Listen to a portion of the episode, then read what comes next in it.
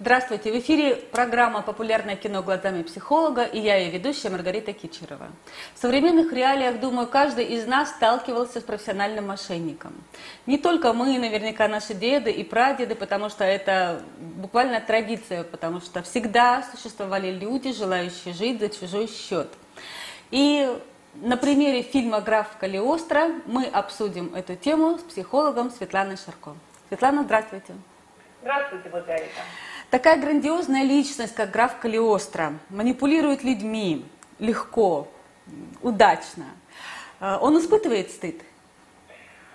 Ну, я думаю, если мы говорим о таких личностях, как граф Калиостро и профессиональные мошенники, у них нет стыда в том смысле, что им стыдно, что они что-то у кого-то забрали. Нет.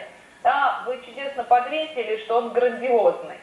И люди, у которых есть вот эта схема грандиозности, они искренне верят, что должны всегда получать то, что хотят, вне зависимости от реальности, от потребностей других людей, от чувств других людей. Так вот, им это нужно, и они а, делают и выстраивают стратегии так, чтобы получить то, что им нужно. Но ведь это иногда как... уголовно наказуемо, Светлана.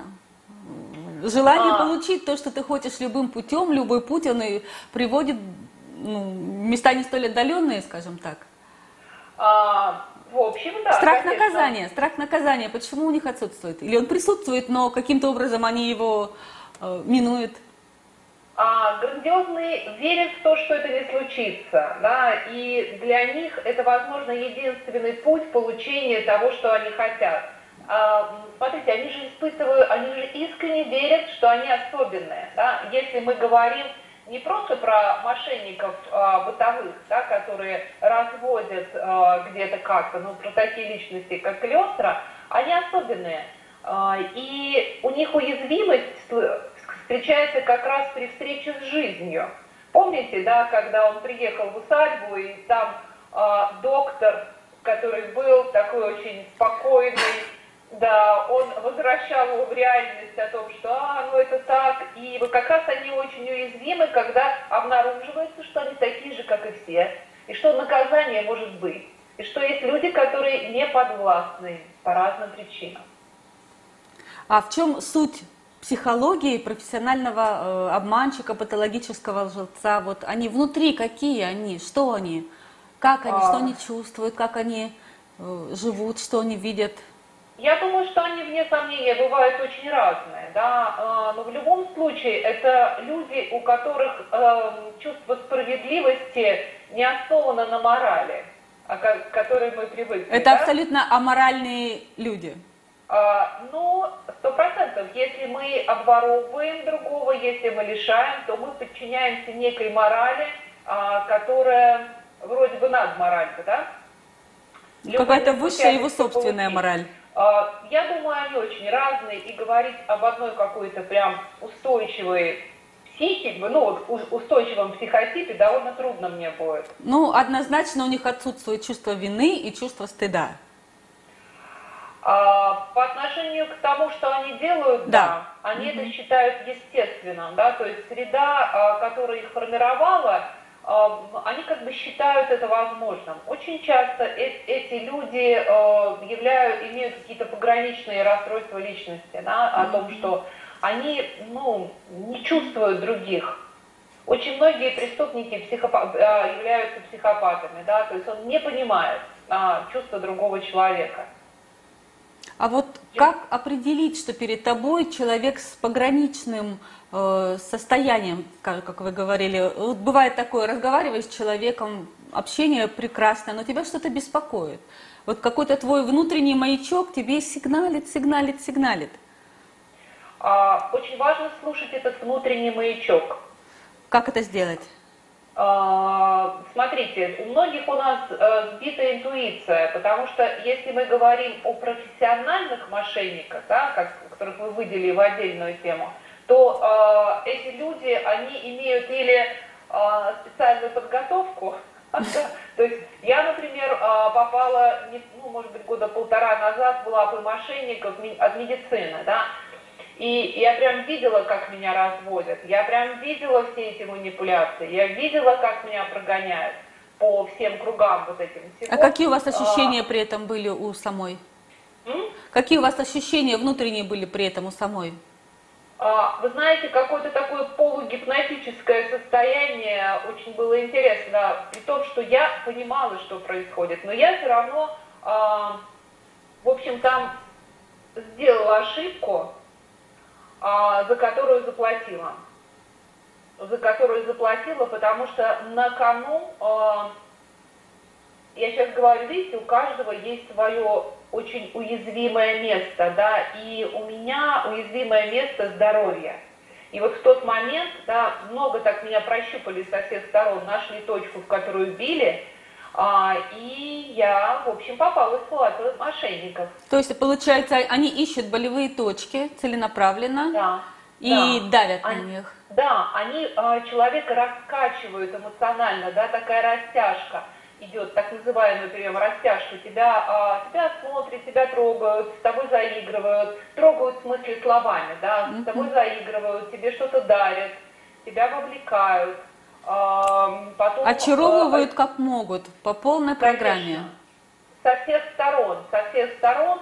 И если, скажем, я потом, в общем, компенсировала свои затраты очень эффективно, да, но осталась с ощущением гадости в душе, а, то очень многих, а, ну, прям берут сейчас в лапы и крепко держат на обмане, на обещаниях, да. Вот это обещание – оно очень точно подбирают под целевую аудиторию, да, там используется вина, чувство справедливости, стыд э, и любые другие чувства, которые, да, могут сподвигнуть нас на поступок. Благодарность, кстати, да, там вот там Да, это дарят. очень хорошее чувство благодарности, на котором да, можно человека подарили, а дергать как марионетку.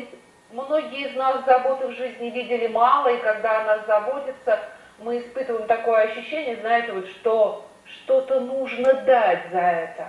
И вот это внутреннее состояние вины и долга многих толкает на глупости. А обычному человеку, вот не психологу, который плохо ориентируется, скажем так, э, в таких хитростях психологических, э, лжецов, манипуляторов, обманщиков. На какие внутренние ощущения тела возможно опираться э, для того, чтобы ты ну, хотя бы мог себя остановить? А, смотрите, если хоть как-то внутри чувствуете, что что-то не то, тело э, э, очень красиво, вот прям э, здорово вы говорите, Маргарита, что тело реагирует. Вот это ощущение внутри что-то жужжит, э, как-то ломает, а, хочется уйти, но неловко. Да, а, и надо уходить. Пусть да, даже неловко. Что вот я им должна, они такие хорошие, вот они тут и воды дали, и сварили, и конфетки, и рассказывают, что мне будет лучше. В этот момент надо тебе сказать, мне нужно время подумать. Да? То есть а, не принимать решение сразу, потому что там все основано вот на этой, вот прямо сейчас. Вот никакого прямо сейчас. Светлана, прекрасные слова, которые являются тормозом. Мне надо время подумать. Реально да. каждому человеку, прежде чем принять решение, как бы ни настаивали, нужно время подумать. Нужно время подумать, и знаете, тут еще же вот внутри это состояние а, сожаления бывает, ну как я про хороших людей, вот это, да, вот такие люди хорошие. И вот эти, mm-hmm. если люди хорошие что-то вам продают или чего-то от вас хотят, и они настойчивые, вот тут надо тоже очень дать себе время, обдумать, посоветоваться. И, возможно, например, если мы говорим о пожилых родителях, которые, кстати, сейчас, не знаю, как в регионах, а в Москве, точно на многим, многим чего предлагают, да, то они должны решить, что вот прям закон, да, если траты там свыше какой-то суммы, они должны посоветоваться. Да? Угу. С кем-то, да, вот здравомыслящим. Вот сейчас нет, но мне надо время, я посоветуюсь с кем-то. У меня есть любимая фраза, мне надо обсудить это с мужем. Я а, в какие-то моменты, когда чувствую, что что-то там такое, я говорю, ну да, да, надо обсудить это с мужем, и так глазками хлопаю, хлоп-хлоп, очень хорошо работает. А мошенники чувствуют, что у вас при этом есть еще и защита. То есть есть определенная а, стена. Ну, возможно, да, возможно. Это, я думаю, влияет. Они теряют э, интерес э, к тем, кто м, уходит из рук прямо сейчас. Угу. Они не Да. хотят терять время, они, видимо, очень ценят свое время, эти люди. Мне довольно трудно э, судить про то, как мошенники относятся к себе. Они эффективны, да, а и эффективность они как-то понимают, по-видимому, очень хорошо о том, что где эффективно, где неэффективно. Мгм. Меня То есть нужно, несколько извините, случаев, перебиваю, да. нужно захотеть стать неэффективным для мошенника. Что? Нужно захотеть стать неэффективным для мошенника. Вне сомнения, надо прекращать кормить. Да, и это нормально. А, а, Это нормально, когда мы говорим нет. Это нормально, когда мы не доверяем незнакомым. Вот этот вот институт у нас, к сожалению, отсутствует. Институт воспитания внутреннего нет, недоверия к чужакам. Мы очень добролюбивы, доброжелательны и миролюбивы. Возможно, но у нас же стоит говорить о том, что доверие, оно же бывает очень разным. Бывает доверие детское, да, и доверие ребенка, оно очень сильно отличается от доверия взрослого человека. И если в норме доверие ребенка основывается на том, что те взро- взрослые, кто рядом, не нанесут ему ущерб, да, он с ними связан, и это в основном, да, там, например, папа, мама, близкое окружение. Его жизнь выстроена так, чтобы научиться доверять им. Вот, Светлана, как раз о детстве и о росте. На какой почве взращиваются патологические лгуны, профессиональные мошенники? Они А. же не берутся из воздуха, то есть они, э, ну, родился ребенок такой же, как и все. А потом, как вот ты им стал? Какая почва? А, Почва насилия всегда. а, Ты научишься лгать, когда ты живешь а, в той ситуации, и это лучший выход для тебя. То есть, если ты не будешь лгать, тебе будет тяжело. А, и тогда ребенок э, потихонечку понимает, да, то есть это очень детская защита. Я не говорю сейчас о профессионалах. Мне кажется, что профессионалы, профессиональные мошенники это тоже такая отдельная каста, э, которые, ну, всегда были, есть и будут, это как насильники и преступники. Ну, иначе бы не да. было графа Калиостро. Да, ну граф Калиостро, он такая все-таки фигура более а, романтичная, я бы сказала, да, а, чем а, мошенники. Но в любом случае это привычка, это очень детская защита, когда я лгу, мне легче. И ребенок начинает, а, знаете, как уворачиваться от чего-то и через ложь. Это у них такой мир фантазии у детей? Или э, это их способ Это нет выживания? детских защит психологических, да, это не совсем фантазия. А, когда, э, если ты говоришь правду, тебя могут наказать. Если ты говоришь м, э, что-то еще, да, это не принимается. И тогда получается проще солгать. А, проще придумать некую реальность, ну вот в этом плане фантазия может, некую реальность, и тогда все хорошо, все спокойно. И ох ты, обнаруживаем, что это работает. Да? Обнаруживаем, что работает, и потихонечку, чем дальше в лес, тем больше дров, да, то есть очень такой мир. э, Кстати, если мы вот говорим о ранних безадаптивных схемах и берем, например, схему зависимых людей, да, то люди зависимые, они много лгут, потому что так проще. Мгм. Им страшно, да, вот сказала, вот а, почему ты не сделала это? Ну, потому что болела. Мгм. да. А почему это нет? Ребенок болел, да, и все. Почему вы опоздали? Я старушку через дорогу переводил. Старушку через дорогу переводила, да, а, что-то еще. И так проще, да, то есть человек как будто боится наказания, а, боится отвержения, и тогда солгал, и, как говорится, ну и все. Ну, профессиональные мошенники не боятся ни наказания, ни отвержения. Э, Они живут, как живут. Да. Да, это мастера манипуляции, скажем так. Их ложь – это не та ложь, как детская защита, да, о которой мы говорим. А, это мастера манипуляции, это мастера использования человеческих слабостей в собственных целях. Ну, а у них же есть свои собственные слабости. Вот, например, э, при э, сочинении фантазии у любого человека в кровь э, выбрасывается адреналин. Не, не становятся ли они зависимыми от э, вот этого азарта? Почему вот они постоянно э, свои схемы применяют по обману. То есть они же могут устроиться на работу, к примеру. Ну, это в современных реалиях. Там граф Калиостро, конечно, его работа какая? А, да, граф э, Калиостро гений того, что он делал.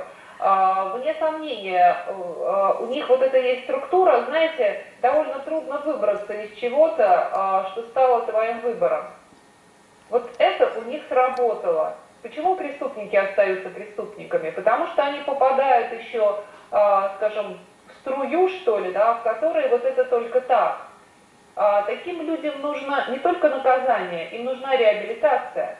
А, я сейчас прохожу сертификацию схемотерапии, это международная такая очень интересная да, сертификация, и там очень много работает голландцев. Так вот у них в тюрьмах везде Кроме наказания есть обязательная реабилитация. Обязательно работают. А что в себя а, включает реабилитация? Да, это обязательно. И там работают профессиональные психотерапевты, прекрасные, лучшие, которые а, пишут книги. И это, знаете, это правда помогает. Наказать, да, но ты выпустишь того человека опять через какое-то время в социум. И он сделает то же самое. Я надеюсь, что когда-нибудь у нас будет специальность тюремный психолог, или как она может называться? Надеюсь, что да, потому что в Европе этого все больше и больше. Mm-hmm. Вот на Голландии работает, в Германии ну, Потому что у нас есть детский психолог, школьный психолог. Тюремный да. психолог – это, возможно, выход для нации. А, ну, для это, уменьшения преступлений, для чистоты души. Нужно, вне сомнения, в том числе и образование – но я считаю, что психообразование, психологическое образование и работа с людьми – это необыкновенно важно. если мы говорим вот о неком исправлении, то а, преступников, то, конечно, наказание не исправляет, а, mm. исправляет что-то еще. А, наказание плюс еще что-то. И граф Калиостро в этом фильме получил прекрасный опыт, да, а, когда он увидел что-то, что мы можем назвать любовью. Он увидел. И он а, хотел, он желал любви. Получается, преступник внутри, глубоко, где-то очень глубоко он желает любви. Ну, наверное, да, да, э, я в это верю просто, верю э, в это, мне самой, я не, не, не работала никогда с преступниками и, в общем, не планирую, но мои учителя работали, и, например, мой учитель по работе с травмой, Мэрилин Мюррей, необыкновенная женщина, а она, у нее был очень собственный травматичный опыт насилия, она нашла в себе силы, потом она американка, а, у нее э, немецкие корни из России, да, то есть она такой очень интересный человек, и она потом работала с насильниками в тюрьме, да, разрабатывая свой метод терапии. И а, я плакала, когда слушала ее. Я а, а, то, что рассказывали потом эти ужасные мужчины да, в кругу на терапии о том, как они росли, это непередаваемо. Это очень тяжелая тема, Светлана. Да, я думаю о том, что вот многие, мы здесь поставим точку, не будем да, углубляться. Да, да, у да. нас милосердия очень мало, у нас очень мало, много наказаний и очень мало милосердия, да.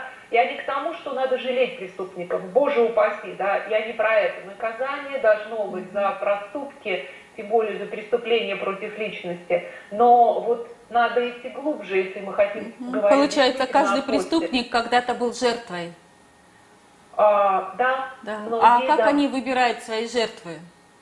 уже став преступниками. А, в, как, в каком плане? Ну да, вот нас, обычных жертвы, граждан, они же не каждому подходят, они не, не на каждого могут рассчитывать, скажем Это так. Нет сомнения, потому что есть такое понятие, как виктимность, да, внутреннее состояние, когда мы э, считаем, что мы, знаете, ах, как это рассказать, человек, э, знаете, вот они чувствуют, что человек не может себя защитить. Ну, как они это чувствуют? У них же нет инопланетного щупа. А, который... А, ну, во-первых, если мы говорим о мошенниках, связанных таких как Граф или Остро, они же разговаривают, да, они же разговаривают, они открыты, они очень часто теплые, они, да, видят что-то, они видят определенную беззащитность или уязвимость в каком-то месте. А в теле это как-то проявляется? Они же не каждому подходят. А, они не каждому подходят. Вот что они а, видят это в человеке такое? феномен, да, о том, что вот а, это такая, знаете, чуйка на уровне а, какой-то эм, шестого чувства. Но все равно мы, вот если говорить вот об этой теме, наверное, тут я слегка попадаю на скользкий лед, не слишком компетентна я в этом, да, я мало, мало с этим очень работаю, не, не моя такая узкая uh-huh. тема. Uh-huh. Но есть очень интересные люди, да, которые прям разрабатывают, как манипулировать, как противостоять манипуляциям какие телесные сигналы есть, да, когда перед вами лжец, как вас вовлекают, как сказать нет. Да? А есть ли курсы по обучению противостоянию мошенникам? Конечно, противостоянию мошенников 100%. Учат и детей, учат и взрослых, учат и тех, кто, например, работает, ведет переговоры. Там это очень важно. Mm. А, очень важно, большая тема, Маргарита, да, если интересно, можем как-то ее затронуть. Да, с удовольствием в одной из программ мы с вами поговорим о манипуляторах и их техниках. Это очень нужная в наше время актуальная тема, я думаю. Во время да. перемен, как оказалось. Противостояние манипуляциям сейчас это важная тема, да, когда нам продают э, что-то, используя наши слабости. Угу. Светлана, в фильме все закончилось благополучно, никто не пострадал, но э, все-таки графа разоблачили. Разоблачили, и юный помещик Алексей э, вызвал его на дуэль. Это можно в фильме, но как э, повести себя в реальности, когда ты разоблачаешь лжеца, потому что э, с их стороны иногда идет такая агрессивная довольно волна, когда обманщика разоблачают, он почему-то недоволен, и такой шквал агрессии на тебя выливается. Как вот этой агрессии противостоять? Потому что обычный человек может быть ошарашен таким накалом, напором. А, здесь нужно, конечно, бесстрашие, да, которого у нас довольно мало. А, агрессия сама по себе, смотрите, бывают же разные виды агрессии. Иногда у нас есть способы справиться, да, например, чудесный «бей, беги, замри». Если агрессия очень велика, и мы ощущаем, что мы не справляемся, да, это буквально что-то тут кулаками махать начинает, то вполне нормально удрать из этого. Да, нам ничего не нужно доказывать, если этот человек опасен, то нужно уйти. А мы привыкли и... быть героями. Что? Мы привыкли быть героями. Ну, кто-то У нас целое поколение героев. героев. А, и а, защищать себя можно в том поле, в котором есть силы. Например, а, запросив помощь, поддержку и ничего не бояться в этом плане. А, у нас а, люди не привыкли просить помощь и поддержку. У нас поколение героев. Как научиться просить? А, не думать, что стыдно героев, слабость проявить. Согласна, научиться просить, это значит признать свою нужду. Да, признать э, в том, что есть э, моменты, в которых мы бессильны. Поколению героев трудно.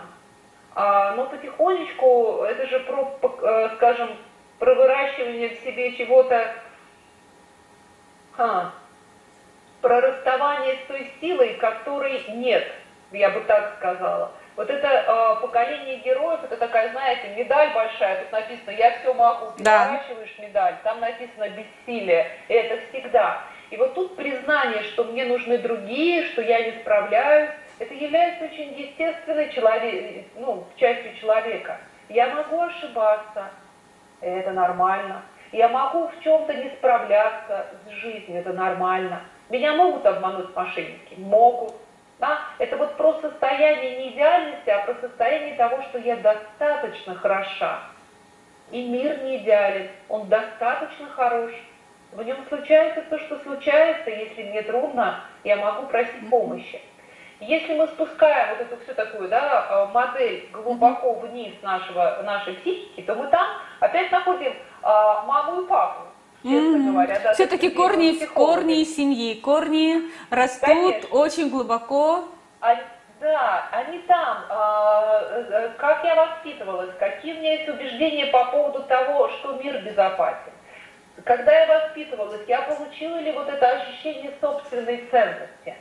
Если я ценная, да, и вот просто так, не потому что я делаю, не потому что я там с миром сражаюсь, а просто так. Да? Помните этот мультик?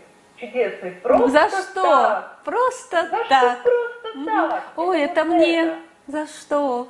Просто да. так. И каждому просто так. Вот да. этого немного ну, хорошего. тоже вот ценный человек ему говорит, купите, это очень важно. Он говорит, мне не надо. Почему? Мне не надо, я не чувствую этого, да, сейчас. И он может сказать, мне кажется, вы меня хотите обмануть. А графу Клёстер он может сказать о том, что он мошенник. То есть для того, чтобы противостоять агрессии, обманщикам и прочему, достаточно перестать быть героем? Ну, возможно, В своих да, собственных глазах. Это героизм ребенка. В своих собственных да? глазах. А, это героизм всемогущества. Да. Героизм всемогущества, когда я все могу, а на самом деле жизнь такова, что некоторые, в некоторых моментах мы не можем. Угу. Я думаю, Светлана, что о героизме всемогущества мы поговорим с вами в нашей следующей программе. С удовольствием. Спасибо, с удовольствием. Светлана. Спасибо. Да, всего доброго. Всего доброго. А, наша программа подходит к концу. О всемогуществе героя, о том, хорошо ли быть героем, трудно ли быть героем, что получается из того, что ты стал героем. Мы поговорим со Светланой Шарков в следующей программе, посвященной фильму «Бэтмен». До новых встреч!